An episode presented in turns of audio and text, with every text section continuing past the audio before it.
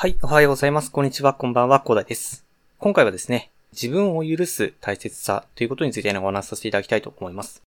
はい、ということで、ね、この番組ではですね、日々サラリーマンの方が楽しく生きるために役立つ情報を紹介させていただいております。前に少し来てちょっと役立つ情報を積み上げちゃってくださいということでお話しさせていただいてるんですけど、まあ、本日は日曜日ということなのでね、えー、まあ明日から月曜日ということなので、まあマインドセットということでね、まあ仕事にもね、活かせるような、まあ、知識ということで毎週お話しさせていただいておりますが、まあ、今週はですね、まあ、今日からですね、私は D ラボですね、あの、大悟さんが作ってですね、あの D ラボというサービスをですね、え体験させていただいております。なんか20日間無料ということなので、まあ、とりあえずね、えお話聞かせていただこうかなということでやっております。なんかね、YouTube とか見ると、なんか批判とかしてる人いますが、まあそこら辺はまあとりあえず置いといて、まあとりあえずね、え話はとりあえず話として聞いて、まあそれでね、えっと、まあとするかっていうのは自分で判断していく必要があるかなっていうふうに思うんですけど、まあその中でね、え話があったのが、まあその自分を許さないと、成長が望めないよねっていう話があったんですよね。D ラボの方で。で、まあそれはですね、まあ詳しい話はですね、D ラボをですね、登録したりとかね、いろいろしてですね、まあ聞いていただきたいんですけど、まあその中でね、話があったとして、その自分をその許さないと、まあ、結局ですね、無駄なね、労力をかけてしまって、で、成長がね、できないというところがあったんですけど、それすごくそうだなっていうふうに思って、なんかね、それを自分を許さずに、まあ、なんか、できると。あ、これはできないっていう話があるのに、もうなんか意地でもできるみたいな、努力すればなんとかなるみたいな感じの話をですね、まあ私も昔してたんですよね。えー、それで友達とね、言い合いになったことあるんですけど、それがですね、それはかなり時間の無駄だよねっていうのは最近分かってきてるんですよね、私自身も。まあ、っていうのが、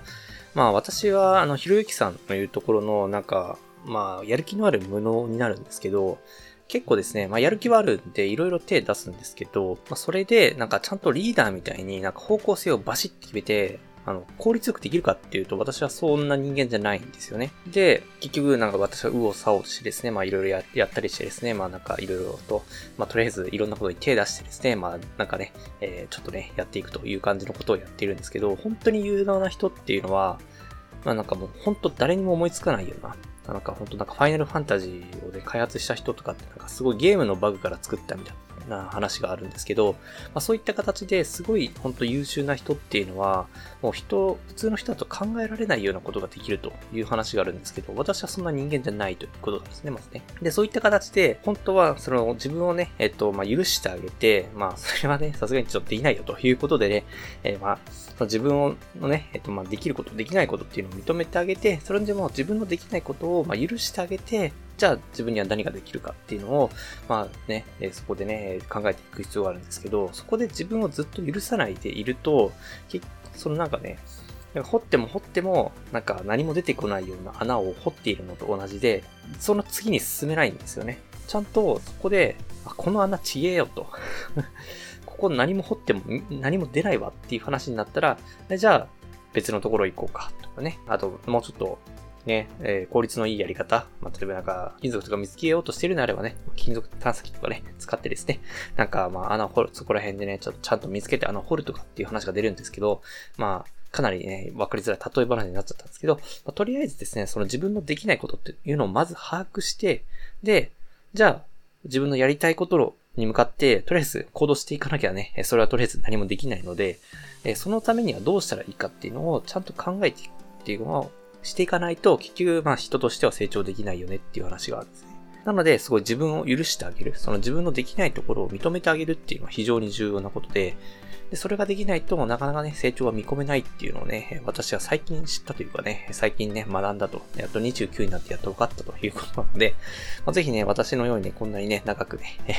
時間をかけていただかなくてもね、結構言われてみれば当たり前なことなので、まあそうだよねっていう話はあるんですけど、なかなかね、私は気づくまでにかなりの時間をかけてしまったので、まあ、ぜひね、私のように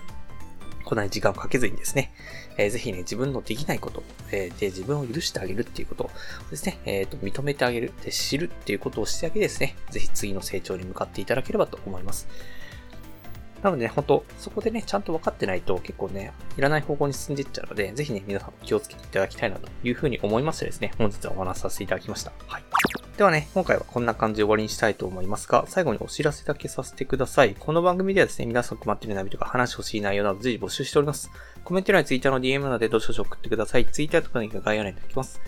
でですね、私はヒマラヤというプラットフォームで配信させていただいております。ヒマラヤだとね、概要欄にもすぐ飛びますし、レベルの高い人もいっぱいいらっしゃいます。でですね、無料ですので一度インストールして楽しんでみてください。ただですね、他のプラットフォームでお聞きの方もいらっしゃると思いますので、そういった方は Twitter や DM をいただけると嬉しいです。アカウント ID はですね、アットマーク after アンダーバー work アンダーバー rest で、スペルがですね、アットマーク AFTR アンダーバー WRK アンダーバー REC です。どうぞお待ちしております。それでは今回はこんな感じで終わりにしたいと思います。このような形でね、皆さんの耳だけで役立つ情報をゲットできるように、シムグリで情報ゲットして、毎日発信していきますので、ぜひフォロー、コメントのほどよろしくお願いします。では最後までお付き合いいただきありがとうございました。本日も良い一日をお過ごしください。それでは。